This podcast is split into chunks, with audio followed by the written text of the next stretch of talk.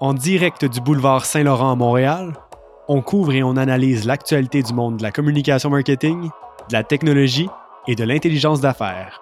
On explore des produits, des publicités et des tendances pour faire part de nos coups de cœur et recommandations. On présente les dernières innovations et tendances de l'industrie en lien avec le marketing numérique, le big data et l'intelligence artificielle. Le tout sans jamais dépasser les 20 minutes, présenté deux fois par semaine animé par Jérémy de Blois-Bocage et Tim Jubainville. Bienvenue dans Marketing et Techno sur Saint-Lô.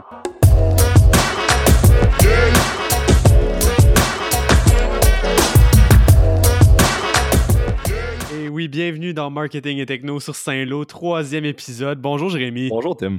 Comment vas-tu aujourd'hui? Très très bien. Très bien, excellent. Alors, on avait quelques suivis à faire avant de débuter cet épisode, des choses qui nous ont été partagées ou qu'on a trouvées euh, entre-temps. Premier euh, commentaire qui nous vient de la part de Jaffar de Montréal, qui nous parle d'une application euh, qui s'appelle Petit Bambou, une alternative à Headspace et Calm dont tu nous as présenté dans le premier épisode. Oui, donc je vous avais parlé de Headspace qui était un de mes grands coups de cœur. Jaffar nous partage Petit Bambou et nous dit que le grand avantage de Petit Bambou, c'est que c'est en français. Donc, c'est une moine française dans ce cas-ci qui, qui nous parle et qui guide nos méditations. Donc, si le moine anglais ne fait pas votre affaire, il y a des alternatives qui existent. Le lien sera disponible dans la description. Et l'autre chose dont on voulait vous parler, c'est le service Apple News qui s'en vient au Canada. Du moins, on présume, c'est en bêta à l'heure actuelle dans la version iOS 12.2. Donc, probablement que le service de magazine est tranquillement en train de se mettre en place. C'est un service qui existait déjà au Canada. Donc, Apple n'aurait pas énormément de travail à faire pour l'apporter ici, mais on voit l'application apparaître dans les dernières versions bêta. Donc, comme on l'avait prédit, euh, donc continuez d'écouter Marketing et Techno sur Saint-Lô pour toujours être à l'affût de ce qui s'en vient. Et pour ce qui a retenu notre attention cette semaine, c'est les difficultés euh, financières de l'entreprise Théo Taxi, donc l'entreprise québécoise montréalaise en fait de taxi euh, pour ceux qui ne connaissent pas, en fait, c'est des voitures 100% électriques. L'entreprise avait fait de la manchette euh, dès le lancement. C'était dans toute l'époque de la controverse avec Uber au Québec. Et se différenciait, en fait, elle offrait un salaire de base de 15 à tous ses conducteurs qui sont syndiqués. Elle utilisait des voitures 100% électriques. Et la promesse, en fait, c'était d'avoir une application qui était comparable en termes de qualité à celle de Uber. Donc, que la facilité euh, d'utilisation soit aussi grande, en fait, que Uber. Il y a eu quelques difficultés à la base déjà la première version de l'application avait de nombreux bugs, ça pouvait être difficile. Puis après, la grande difficulté de Théo Taxi, c'était qu'il n'y avait pas assez de véhicules. Donc, on commandait un taxi, mais ça peut prendre plusieurs minutes, des fois même le double, le triple du temps de ce qu'on aurait pu avoir avec Uber. Donc, ça ne convainquait pas les gens qui utilisaient Uber à la base de l'utiliser. Euh, mais c'est quand même une triste nouvelle euh, qui est arrivée la semaine dernière avec toutes les difficultés financières de l'entreprise. On se demande un peu qu'est-ce qui va advenir de Théo Taxi. Une très triste nouvelle, c'était une des entreprises euh, précurseuses dans le monde de la technologie, surtout à Montréal. Puis elle avait réussi à conquérir une bonne partie du marché montréalais.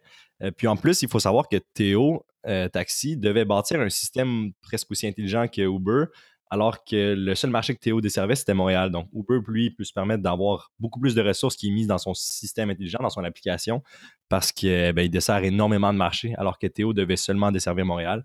Une des grandes difficultés qui, selon moi, ont peut-être euh, ralenti son développement. Mmh Puis une des difficultés peut-être plus technologiques, c'est les batteries. En fait, les batteries au lithium, on le sait, avec le froid, souvent c'est affecté. Des fois, on, je sais pas, en tout cas moi, des fois, en attendant l'autobus à l'extérieur, l'hiver, la batterie descend pas mal plus rapidement. C'est peut-être aussi le cas avec les voitures. Là. Je pense qu'il y a pas encore vraiment d'études qui nous le démontrent, mais euh, ça a pu avoir un impact peut-être euh, si on a rechargé les véhicules plus souvent, ça fait moins de véhicules qui sont en service sur les, sur les moments de pointe. Euh, donc, une autre difficulté potentielle avec, avec l'utilisation des voitures électriques. Il n'y a pas eu beaucoup de commentaires à l'heure actuelle de la part de Théo Taxi. Les rapports financiers qui étaient censés sortir en novembre ne sont pas encore sortis.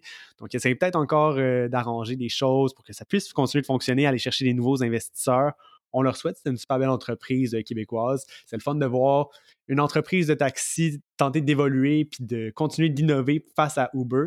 Et euh, on verra ce qui adviendra euh, de Théo Taxi pour la suite. Je pense que ça nous montre aussi qu'au final, l'unicité de Théo était peut-être pas ce que assez de consommateurs recherchaient. il parlait beaucoup de. Ben, il montrait que c'était possible d'avoir des voitures électriques, que c'était possible d'avoir un salaire de base de, de 15 de l'heure.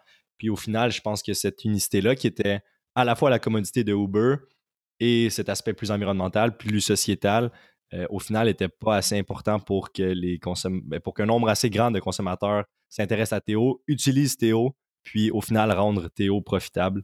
Puis je pense qu'ils aussi ont eu euh, quelques problèmes avec euh, le salaire à 15 de l'heure parce que quand tu te compares avec Uber qui n'est pas obligé d'avoir un salaire fixe de base, ben, c'est difficile de moduler son offre en fonction de la demande parce que là, Théo doit faire avec des, salariés qui demandent un horaire, qui demandent un horaire plus fixe. Donc je pense qu'ils ont eu beaucoup de difficultés. C'était une très belle entreprise, puis on va voir ce, qui, ce, qui, ce qui a bien dans le Brésil. Puis moi, j'ai hâte de voir aussi. Je trouve qu'on n'a pas eu beaucoup, depuis le lancement du projet pilote de Uber au Québec en 2016, on n'a pas eu beaucoup de suivi de quand ça se passait de la part de l'entreprise. Il y a Uber Eats qui a été lancé dans d'autres régions, mais on n'a pas encore le service vraiment de, covoiturage ou de taxi de Uber. Donc, ce serait intéressant de voir un peu euh, du côté Uber quand ça se passe euh, spécifiquement au Québec avec le projet de loi, qu'est-ce que ça, les a forcés à changer? Est-ce que ça performe aussi bien dans un modèle où il y a plus de, réglementation puis de législation qui entoure ça? Ce sera à voir peut-être pour un prochain épisode. Et on passe maintenant avec une chronique spéciale cette semaine qui a été une suggestion en fait d'une auditrice Virginie, également de Montréal. Et on va parler un peu de deux documentaires qui ont paru récemment sur Netflix et sur Hulu sur le festival Fire. Euh, donc, on vous invite à les regarder évidemment, euh, c'est assez intéressant. Mais dans ce cas-ci, le festival Fire, c'est surtout un, un exposé sur peut-être les faiblesses ou les dangers du marketing d'influence. Euh, le marketing influence qui vraiment, au cours des dernières années, c'est indéniable, la montée que ça a eu. Euh, de plus en plus de marques utilisent les influenceurs, particulièrement pour rejoindre des plus jeunes publics qui sont très sensibles aux influenceurs, qui vraiment répondent ben, positivement et qui, qui, veulent un peu reproduire les comportements de ces influenceurs-là. Ils vont écouter leurs recommandations, leurs commentaires. Donc, un niveau de confiance qui est très, très élevé, un peu à la manière des, euh, des célébrités dans le temps qui recommandaient des produits. C'était bien vu dans une publicité d'avoir une célébrité qui venait apposer son saut de recommandation. Mais là, ça n'a même plus besoin d'être une grande célébrité qui passe toujours à la télé. Ça peut être une personne qui a bien maintenu son compte Instagram, qui a su créer du bon contenu au fil des ans.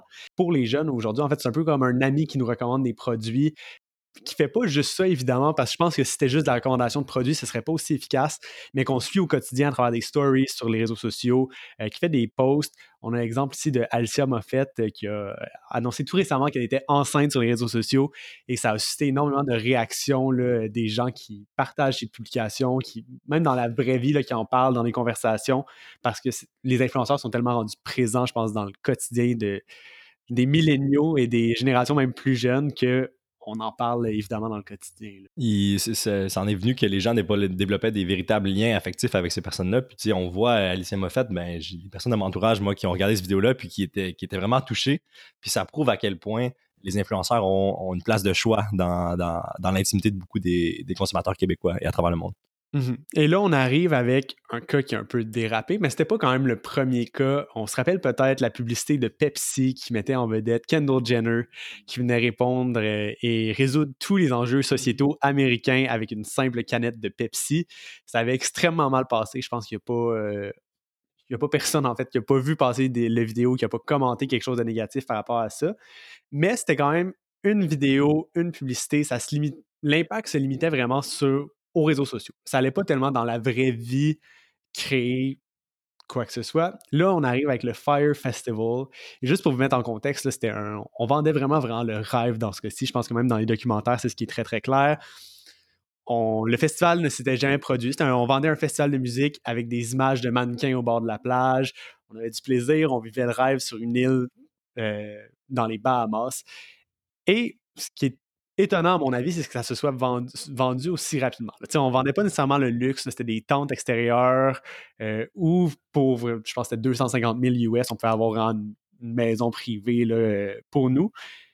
Mais c'est quand même spécial qu'autant de gens aient accepté ça en, voyant juste les vidéos avec les influenceurs. Il n'y avait pas nécessairement de, gros line-up d'annonces. On savait qu'il allait avoir des vedettes, mais on ne savait pas précisément tous les détails et ça l'a viré vraiment en fiasco c'est assez phénoménal, en fait, à mon avis. je pense qu'il faut maintenant vraiment se poser des questions sur l'évolution du rôle des influenceurs. Il y a des normes sur la publicité pour la télé, pour la radio. Les gens sont surveillés, on ne peut pas dire n'importe quoi. Et c'est peut-être le temps vraiment de faire la même chose avec les publicités sur Internet, particulièrement avec les influenceurs, parce qu'à mon avis, il y a un danger là, étant donné qu'ils rejoignent particulièrement des publics plus jeunes, qui sont peut-être moins sensibles, il n'y a pas encore de cours en d'éducation à comment réagir au marketing d'influence. Souvent, c'est plus subtil, c'est plus déguisé. Euh, on sait peut-être parfois même pas que la personne a été payée pour nous parler d'un produit ou qu'elle a reçu le produit gratuitement, donc elle, ça lui fait plaisir d'en parler. Euh, alors que si la personne est vraiment payée pour le produit, il y a, certains, il y a une certaine réflexion de plus face à son utilité. Euh, si moi, je me fais donner un produit, ben, c'est sûr que si je l'aime, ça, me, ça va me faire plaisir d'en faire une recommandation. Si j'avais eu à payer 1000 dollars pour, peut-être que j'aurais été moins convaincu de son utilité dans mon quotidien. Euh, donc, je pense que déjà, il y a une question à se poser. On voit de plus en plus les hashtags ads qui apparaissent, donc les influenceurs qui essaient d'identifier, bien comme il faut, les publications qu'ils créent qui sont sponsorisées ou qui se sont fait donner un produit. Mais je pense pas que ce soit suffisant. Puis je pense que les gens sont pas assez éduqués à l'heure actuelle sur l'utilisation de ce hashtag-là pour vraiment savoir ce que ça veut dire euh, dans le quotidien. Je pense que c'est un bon premier pas dans la direction, euh, mais il reste un, gros travail de conscientisation d'une génération qui est plus à mm-hmm. risque, qui est plus jeune, puis qui est plus euh, qui peut être plus enclin à, suivre des messages, comme tu disais, qui sont subtils, parfois même cachés par certaines personnes. puis il y a une partie de la population qui ne voit peut-être tout simplement pas la valeur de ces influenceurs-là on pourrait les considérer comme des personnes qui font n'importe quoi pour être vues, pour amasser des clics, et peut-être que ces personnes-là, éventuellement, euh, feraient diminuer la qualité générale du contenu euh, médiatique qui est proposé aux jeunes. Euh, qu'est-ce que tu répondrais à ces détracteurs-là des, influenceurs et du marketing d'influence, Tim? Ben, je pense qu'il y a quand même quelque chose d'intéressant dans ce point de vue-là. c'est pas à nier complètement. C'est vrai que dans certains cas, la qualité du contenu est vraiment moindre. Je pense que, par contre, on voit de plus en plus des efforts de la part des influenceurs, surtout quand ils sont en croissance pour vraiment aller créer un contenu de qualité. Ça les intéresse. Eux aussi veulent présenter quelque chose de beau à leur public.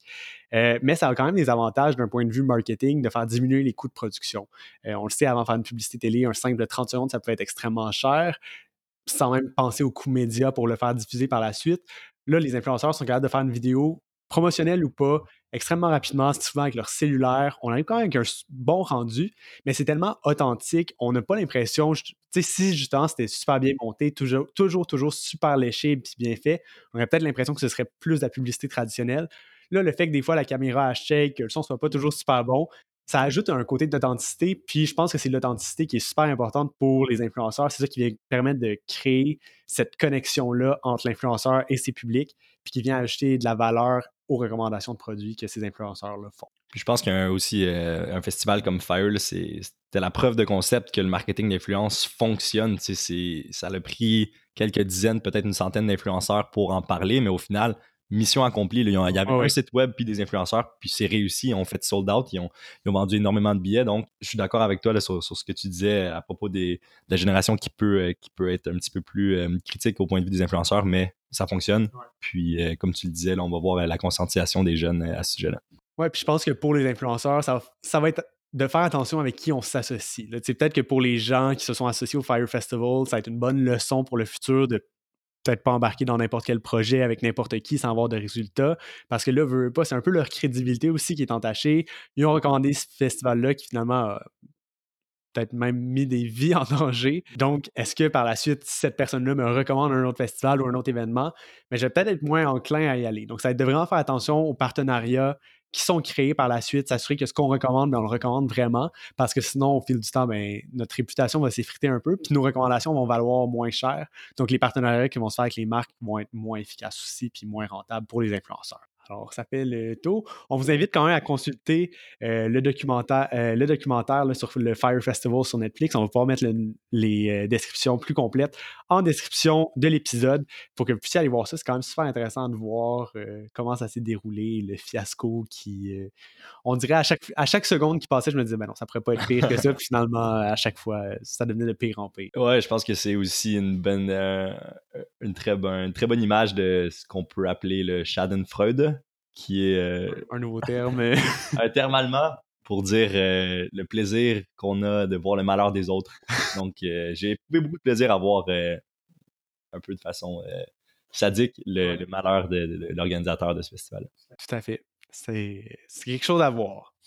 Et on passe à la chronique J'en ai eu, j'en veux plus ou plus. Et on connecte ça justement à l'univers des voyages. Peut-être que si on était plus organisé en voyage, ça se passerait mieux de façon générale. Je vous parle de l'application Kayak cette semaine. Kayak, je connaissais l'application pour aller. Un peu une espèce d'équivalent de Expedia, pour trouver des hôtels, des, billets d'avion à moins cher, qui fait un peu de la compilation de différents sites pour proposer les meilleurs prix possibles. Ce que je ne savais pas qu'il existait jusqu'à un tout récent voyage, c'était la fonction justement pour faire le suivi de tout ce qu'on a besoin en voyage. Je vous explique assez rapidement. On se fait donner une adresse courriel personnalisée et on peut transférer toutes nos confirmations d'hôtel, nos confirmations de billets d'avion, nos Airbnb, toutes les activités qu'on veut faire en voyage. On forward ça à cette adresse courriel et automatiquement, Kayak fait un espèce de répertoire de notre voyage, puis de toutes les activités qu'on a à faire. Automatiquement, il reconnaît les journées qu'on va être dans cette ville-là. Si on a des déplacements à faire, il va les faire pour nous. Et par la suite, ben, avec l'application mobile, on a des notifications dès qu'il y a des changements ou dès qu'il y a des événements importants dans notre voyage qui arrivent. Et j'ai trouvé ça super utile. Par exemple, à l'aéroport, entre deux vols, il fallait que je connecte rapidement, j'ai eu un changement de, gate. Et tout de suite, j'ai eu Kayak qui a eu une notification aussitôt que ça s'est fait, qui a confirmé Hey, c'est la gate 52 que tu dois rendre à partir de maintenant. Quand je suis arrivé à ma destination, ça me disait mes heures pour pouvoir aller faire mon check-in à mon Airbnb. Donc, d'avoir ça tout centralisé à un seul endroit, que je n'ai pas besoin d'aller fouiller dans mes courriels pendant, je trouvais ça super pertinent. Les billets sont tous à la même place, toutes les confirmations sont à une place. Euh, et donc, ça facilite vraiment le voyage. On dirait que ça enlevait un stress de savoir que ça, c'était disponible même hors ligne. Si j'avais pas de connexion Internet, j'avais quand même les derniers renseignements euh, qui étaient accessibles pour moi. Et donc, euh, c'est un petit coup de cœur que j'ai eu lors d'un dernier voyage, puis j'ai assurément utilisé pour mes prochains déplacements. Ah, très intéressant. Je trouve que c'est c'est un petit peu une application qui doit t'enlever du stress dans ces moments assez stressants de voyage, de connexion entre deux vols, d'arriver au Airbnb. Euh, c'est une application qui est gratuite. Oui, tout à fait. Puis même, les même si on ne réserve pas nos billets ou notre hôtel avec Kayak, on peut quand même transférer le courriel. Il n'y a pas de, discrimination là-dessus. Puis une fonctionnalité qui a été ajoutée même pendant mon voyage, que je trouvais super pratique, c'est la possibilité de créer des raccourcis euh, pour nos voyages et après ça, utiliser ça avec Siri. Donc, par exemple, je pouvais juste dire euh, Hey Siri, c'est quoi les euh, détails de mon voyage? ça me disait la, prochaine activité. Donc là, quand j'étais sur le bord d'entrer à mon Airbnb, ça me disait Hey, ton Airbnb va être disponible à partir de 16 h, il est à telle adresse, veux-tu que j'aille te chercher les directions pour te rendre? Donc, c'est encore plus facile, même pas besoin d'ouvrir l'application pour avoir toute l'information dont j'avais besoin. Super belle application que je recommande fortement. J'en ai eu, j'en veux plus. Wow! Et on vous rappelle maintenant qu'on va prendre des questions euh, dans les prochains épisodes. Là, on en a quelques-unes de, mise en place, donc vous allez entendre ça dès le prochain épisode. Mais si vous avez des questions sur l'univers du marketing, de la technologie, n'hésitez pas à nous en faire part, à nous les envoyer via notre page Facebook et on va commencer à y répondre. Ça fait quelques épisodes, ça fait trois épisodes maintenant qu'on en parle. Dès le, dès le prochain épisode, là, on y répond assurément. C'est une promesse de notre part. Gabriella de Sherbrooke, on te répondra sous peu. Merci. Et c'est ce qui complète l'épisode 3 de Marketing et Techno sur Saint-Lô. Merci beaucoup, Jérémy. Merci, Tim. Et dans le prochain épisode, on vous parle des télévisions intelligentes qui pourraient potentiellement nous espionner. On va aller voir un peu qu'est-ce qu'il y en est et essayer de, voir vraiment quelles sont les données qui sont vendues et comment les entreprises font ça. Donc, ne manquez pas ça. On se retrouve très bientôt.